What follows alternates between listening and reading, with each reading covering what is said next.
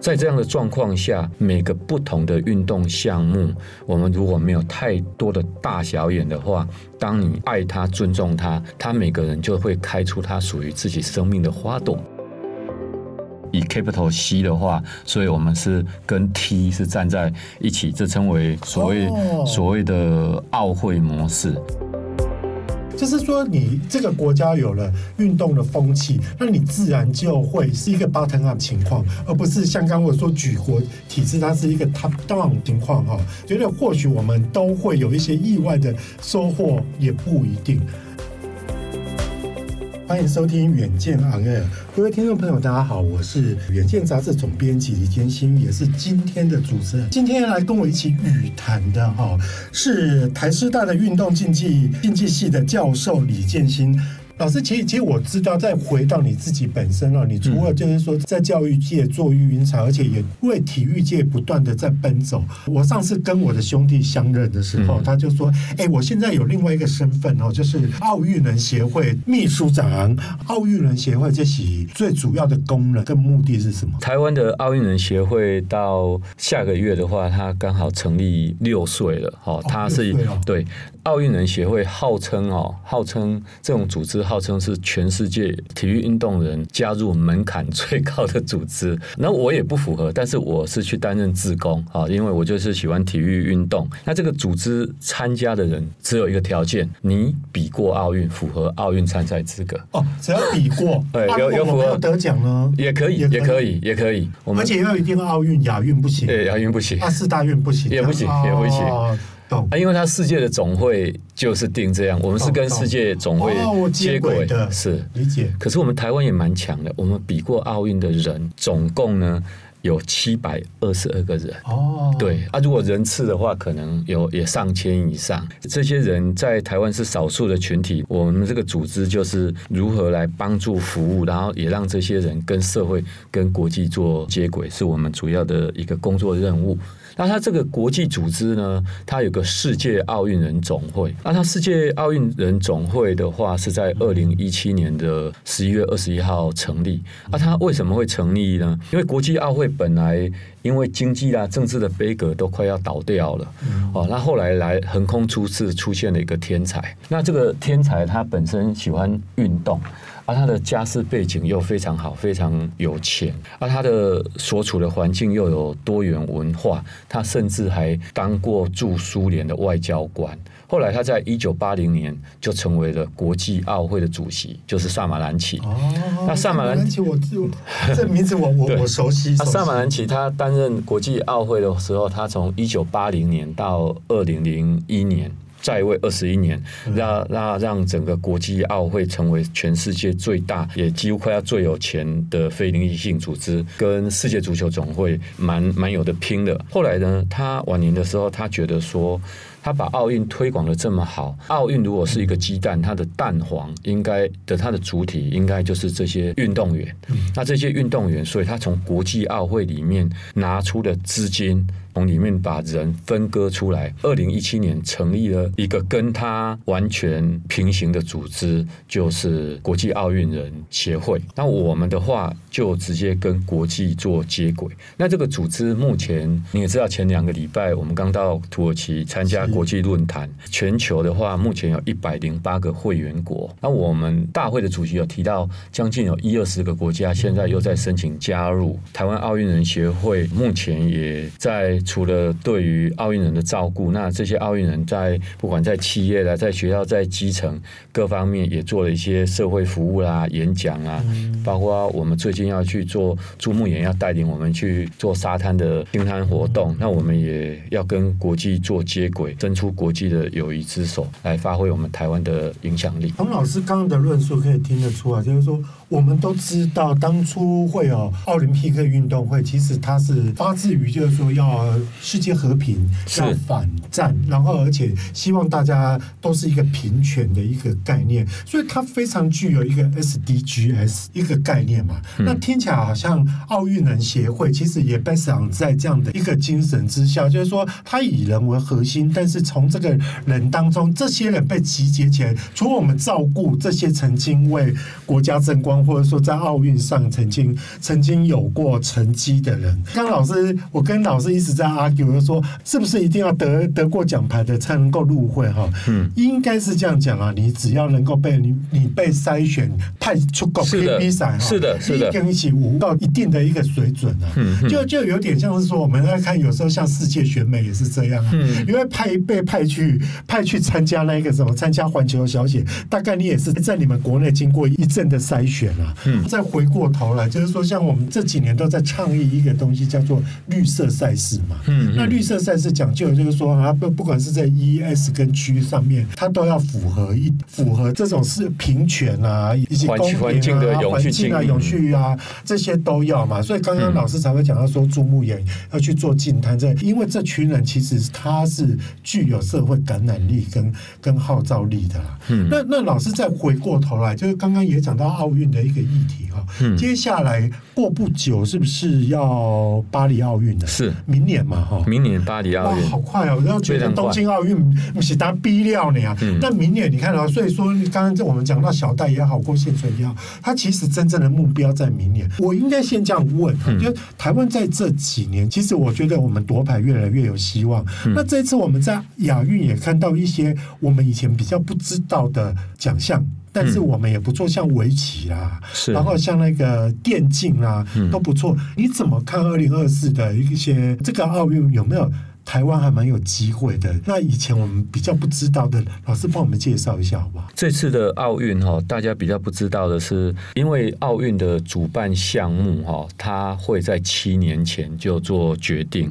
那二零二四的巴黎奥运的话，主办的运动项目大的项目的话，是维持在。二十八个运动项目，比如说我举个例子来讲，像篮球有男篮、女篮，比如说射箭的话，它是射反曲弓，它就会有男子个人、女子个人、男子团体、女子团体，还有混双。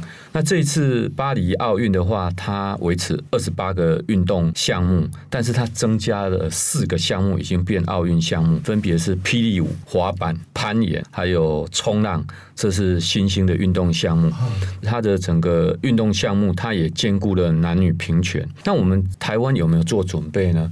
我们其实做了蛮充分的一个准备哈，政府也拟定了非常的计划哈。我不是在政府工作，可是我我必须提到，就是政府其实今天体育署长会很开心。呃，体育署署长他很辛苦啦，他现在一直在前线 前线打仗，然后就是我们目前针对这些有可能夺牌的选手有七十二位。那拟定了一个黄金计划。那我们有运科委员、竞技强化委员、各协会的训服委员的机制，找了很多的学者专家，甚至在国外的遗训，包括把全世界最精英的科学呀、啊，然后运动教练都可以礼礼聘，所谓客制化的方向。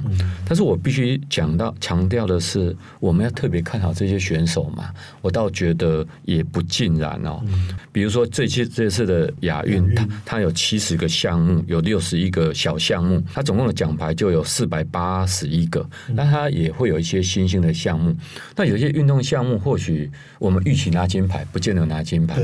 反正我们没有预期是拿金牌，反而拿金牌。这里面。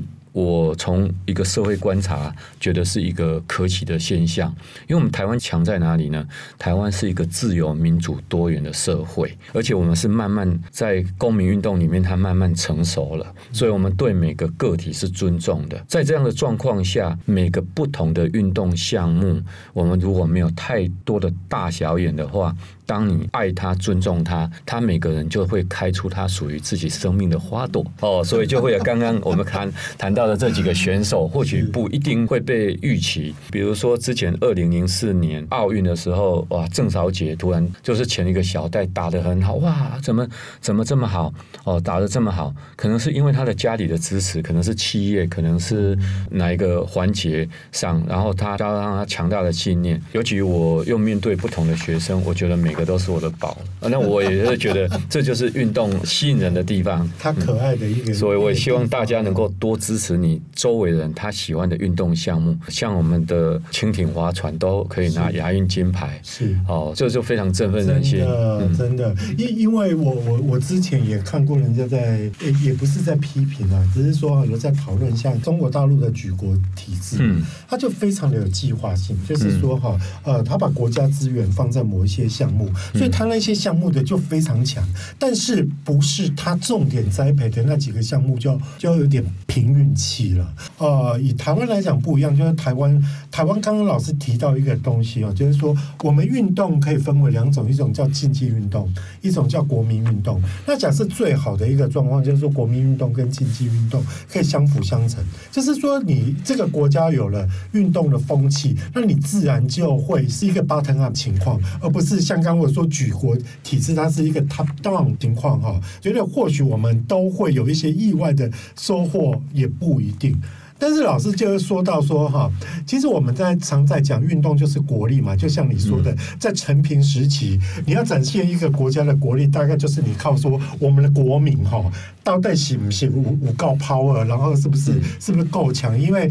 说实在，你这些一展现，人家也比较不敢攻打你啊。就是说，人家也会觉得说，哦，你们你们都很强悍，然后怎么样？而且也代表就是说，你各个国家的资源的配置也都很好，你这个国家也是一个富强的状况。所以，我们通常会觉得说，虽然我们都会希望体育跟政治不要扯上关系，但体育很难免就还是会被认为就是说啊，它就是一个国家跟国家品牌的一环。那好，这个时候就牵扯到一个问题了，就是每次我们只要有有选手夺牌，那就会开始会唱他们的国歌啊，升他们的国旗啊、会旗啊。老师有跟我 argue 过一个一个东西，就是国旗跟会旗，它有一些不一样。它在它在国际场合是不是有一些美美嘎嘎？老师跟要不要跟我们？提一下，也就是说，我们每次看到梅花旗，我们还是都会觉得啊，那干电啊。可是事实上的状况，老师怎么看？我我先提一下，就是现在在国际奥会它所认可的重要赛会里面，嗯、我们以台湾地区为主体代表队的选手，呃，要去参加国际赛会的时候，台湾的奥会也是在我们政府的同意之下、授权之下，跟国际奥会在一九八一年的三月二十三号。在洛桑签了一个一个协定，叫 agreement，叫洛桑协议。那洛桑协议之后，因为一九九零年呃两岸的分治之后，第一次的综合性赛会在北京举办北京亚运。在举办之前，所以在一九八九年的四月六号，我们的奥会的代表又跟。对岸的代表在双方最高领导人的授权，而且在国际奥会的见证之下，又同意在中文模式上。好，那这个模式就是称为奥会模式。那这个奥会模式的话，它有几个基本的部分，是我们的英文叫 Chinese Taipei。那我们的到时候升的旗是会旗，而不能是国旗。演奏的歌曲的话，不是国旗歌，只是它的旋律。那歌词的话是另外填写，就是咪哆咪嗦嗦哆西啦啦嗦这个。那另外还有进场序的时候，我们那个歌词又又另外又在填的，又又又另外填的。啊，另外还有就是我们的进场序，为了不要被中共就是所谓的统战，所以它是 C 以 capital C 的话，所以我们是跟 T 是站在一起，这称为所谓所谓的奥会模式。那这个奥会模式，其实我来解释一下它的缘由和我们对运动员的一个影响哦。因为我们大概知道说，一九四九年因为国共的内战，那后来国民政府国民党政府就来到台湾啊，来到台湾之后，整个中国的国力确实越来越强盛，而台湾的话也获得，因为韩战啊、越战各方面国际情势的改变，所以台湾后来获得美国相当的支持，所以台湾在国际的空间上，从中共在外交上一直要阻挠我们，把我们打压，但是我们背后又有美国的一个支持，那这样的整个情势其实也延续在我们在国际体坛的位置。中国的国家领导人邓小平那个时候跟国际奥会喊出了一个非常有用的口号，他说：“你国际奥会办的世界运动会，就是所谓的奥运，我拥有全世界四分之一的人口，我四分之一的人口都没有去的，都没有代表性的，你算哪门子的 奥会？那其实国际奥会就承受非常大的一个压力，而且中国的国势又越来越强，我们一直撑，一直撑，很多的外交战就形成了国际身份两个中国的一个争议。那在比较关键的部分，是我们这边有些时候没有特别强调的是。在一九七九年的时候，国际奥会他这些理监事就是执行委员，他开了一个会议，他要求我们要改改这些这些东西，那我们不同意，我们不同意，我们就觉得我们要证明啊，就像我们要证明啊，我们怎么可以同意呢？所以我们不同意的时候呢，一九八零年的莫斯科奥运，就是现在苏联俄罗斯的首都办奥运了，台湾。那个时候，因为不同意，所以在国际奥会上是没有被承认的。所以那一届的奥运，我们我们不是缺席，我们是没有获得任何的邀请，根本不具备参赛资格。这个部分在国内的相关的学术研究上都没有提到这件事。然后我们反而用一个很美丽但是违反事实的说法说，因为苏联入侵阿富汗，我们属于美国阵阵营，所以我们是跟着美国去抵制，而不去莫斯科。不好意思，不好意思，以欧洲在。瑞士洛桑为主体的国际奥会，他所举办的活动。他委托承办单位莫斯科的邀请是国际奥会，因为你没有配合国际奥会，我们是没有资格的。所以那一届多少时代的青年，多少他他那个时候的训练是那么艰苦的，在那个时期的年轻人，就空白，他是他人生就空白了。那到了一九八一年三月二十三号，我们看到整个情势这样再走下去，也也没办法。哦，所以我们就签了瑞士的弱商的协议。可是我们台湾有一个点是不错的，因为我们在论述上我们会说，你国际奥会就是反战、讲人权，你怎么可以让因为政治的因素让一个岛屿的一个区域的选手没办法去参加？那国际奥会也会觉得说，那你就符合一个比较中性的方式。我们来折中嘛？对，那是因为萨马兰奇本身就是一个外。交官，他就是一个谈判的高手。他是他是巴塞隆纳人，就是加泰隆尼亚人。所以你如果熟读历史的话，他对这种政治、经济、文化的斡旋，斡旋，他是高手中的高手。所以后来就顺着萨马兰奇，而且萨马兰奇就陆续让。对岸跟台湾的奥会都提名奥会委员，让它形成一种平衡状态。那后来到了一九八九年，因为亚运要举办，我们中文名称在我们台湾的总统府跟对岸的中南海也定调之后，就称为呃中华台北。那中华台北是指官方，那那个协议上是没有定定特别的法则，但是到目前为止。即使在对岸所办的国际大型综合赛会上，他民间的报道或者他中共的政权的部分，他要怎么叫中国台北是一回事，但是在整个赛场上，他目前还蛮尊重这样的一个决议。那我们。也会看到之前东京奥运证明，那有些人会去说，我去访问东京啊，哪些谁啊，他很支持我们要改名，办这种国际大型赛会的主办是在国际奥会，而这个城是主办国。对。主办它是城市，那主办城市或主办权，它只是受委托，就像办这件事，它是没有这样的主办权。而且按照现在的国际奥会的宪章，我们台湾称为一个地区。那我们今天如果这个是在之前可的条款有溯及既往，我们是可以沿用说加入国际奥会。可是按照现在，如果万一我们再退出的话，我们就不能加入了。那这样的影响会是什么呢？这样的影响。就是你可以看到小戴、周天成、郭婞淳啊，或者是我们那个刚出入冠像冠杰，对，冠杰拿奥运金牌的玉婷，对对，什么郑兆春，然后什么通通配是。再见了，就在在台湾了，在家里看电视机啦，看滑手机了。所以其实台湾确实有台湾的困难和台湾国际上的的主权受到委屈。可是这些委屈或许在有大国博弈的部分，那台湾的部分，我们或许应该是循着政治、经济、外交、政治。可是要这些年轻的选手。然后也因为这这样的话而退出，没有办法参加这样的运动。我想最重要，台湾还是一个民主化社会，我必须把国际的游戏规则在这个机会里面，呃，跟各位听众说明。因为从台湾看世界，跟从世界看台湾，有些时候游戏规则如果不一样的时候，世界的运作的规则是国际所定定的。那我们当然希望我们有话语权可以去改变。可是当我们有足够的实力，会有好的契机的时候。后，或许我们来做的时候会更适合，否则小戴不不一定，他不管拿第几名，但是他如果出师未捷身先死，常使英雄泪满襟，相信也不是喜欢运动或者是国人所期待的。是是是，因为其实刚刚老师讲的很用心肠啊，可是呃，其实有他的道理啊，就是说谁不愿意台湾是用台湾这两个字去参赛呢？甚至你用 ROC 都还 OK 嘛？可是可是问题就是说哈。那有一些国际现实上面，我们必须要去盘点了，在在在真正证明的这个部分哈，那会不会去折损到这些？倒不是说我们一定要跟中国大陆去。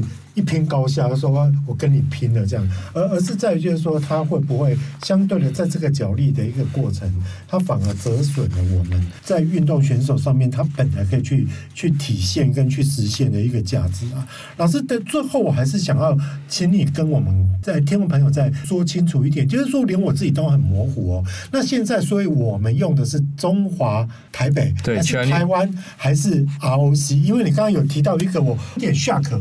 我你说我们跟放在跟 T 字辈的，我本来以为我们是放在 R 字辈的。对，现在正确的状况是怎么样？我们的英文全称叫 Chinese Taipei，Taipei。可是我们的缩没有放在 C，那我们的缩写是 TPE。哦，那所以是用那个 T。那因为如果顺呃奥运进场的时候，它会按照这个顺序，对，按照字母。那按照字母走的时候，我们就是放在放在 T。那我们升的旗的话，现在的会旗就是梅花旗。对，那我们奏奏的那个曲子的旋律的话，就是国旗歌的那个旋律，但是歌词不是国旗歌的。那它称为奥会模式。那奥会模式是在。国际奥会跟他签国际见证，而且国际整个主流势力都已经简单说就瞧好了之后，那台湾也不管主动接受或是被迫，也不得已不得不接受一个国际妥协下来的一个模式。可是哈，我以以我们一般的老百姓，我们还是有点不懂。哦，我可以理解，我不要用 ROC，不要用中华民国，因为可能可能中国大陆那边会抗议。嗯，但是为什么我用台湾不行，一定要用台北？那台北又不代表我是高雄人，我就觉得我啊，你是彰化人，你你会觉得说啊，台北怎么会是代表我们？就当初这个渊源或是怎样？我觉得这是帮我们解密一下。这个我倒是真的还可以解一点密啊，哈，就是。那个时候，萨马兰奇就透过呃两岸的国际奥会委员进行协调。那两岸的国际奥会委员其实都是我们两岸各自政治最高层所同意任命的人选，所以他们在谈的时候，国际奥会虽然是一个非盈利性的组织，是一个俱乐部，可是它背后还是会有很多政治的影响。所以到时候中文的名称上到底要怎么签，英文再怎么签的时候，那个。时候，我们的话，系行政院还有一个小组，特别针对这个地方做研议。那他负责的人就是孙运璇。那像这方面的官方档案都已经都都解解密了，包括我们国史馆，包括有些传记上都有。那以对岸来讲，那个时候是是邓小平，就是直接都是要邓小平拍板哦，他的国家体育总局。那在这个部分又必须要。说到国际奥会以萨马兰奇，他也觉得是可以，所以在那个状况下，其实我们那个时候名称有不同的说法，哦、那也要经过对提提了不同版本啊，对，对岸也要可接受。是，比如说像 Chinese 台北，为什么不是 in 高雄，对不对？如果我们把或者是最起码要 Chinese。台湾是。那另外还有一个名称，我也写过一个文章，说我们都说我们不要叫 Chinese，说要翻翻做中华台北，因为它不是 China 台北。可是其实这个也是我们对内在外交失利，让国人心里舒服。事实上，它在英文上，在专业上，它没有很多特殊的意义。我举个例子，中华航空公司的话，它的英文名字叫 China Airline，是啊，对，所以你如果问任何英文老师，Chinese 才叫做中华，China 就叫中国。这个在全中华民国，从小学、国中一直到大学，到美国教授，是没有人听得懂这个是什么的意思。可是那个时候就形成一种政治符码，针对这个部分，可能要在。顾及国际的现实，还有我们话语权的论述能力，还有整个国力，还有国际互动的一个情势上，看有什么更好的一个解法。就如同你所说的，就是在理想主义跟现实主义之中，我们如何去做调和？因为我们不能够只凭理想让它成为一个乌托邦。那我们在现实上，我们人也必须要有理想性。所以在这个部分，也可以说是台湾现实比较沉痛的一个部分，但是不管怎么说，因为呃，国际奥会它所接着的精神就是和平、友谊跟尊重，那它注重每个个体。然后，如果我们的运动员的这种运动精神又是一种正面的精神，我们可以透过让全世界知道，全世界都知道打羽球的人都知道，台湾有一个戴资颖，喜欢做重量的人会知道。我们有个郭庆存，那喜欢拳击，在西方也是非常主流、非常古老的运动，从呃古希腊时期的壁画上就有了啊。那就有一个少女哦，很可爱的少女就打拳击。那我们英歌有一个小女孩，然后在家暴的家庭当中，为了要保护妈妈，叫林玉婷。对，这个英歌女孩，昨天。也非常感人，对不对？以五比零拿下的金牌，啊、是，所以，所以，所以，如果我们也期待这些画面可以在明年的巴黎奥运重演，而且把这些故事让全世界知道，这就是台湾的精神，那会不会也更有意义？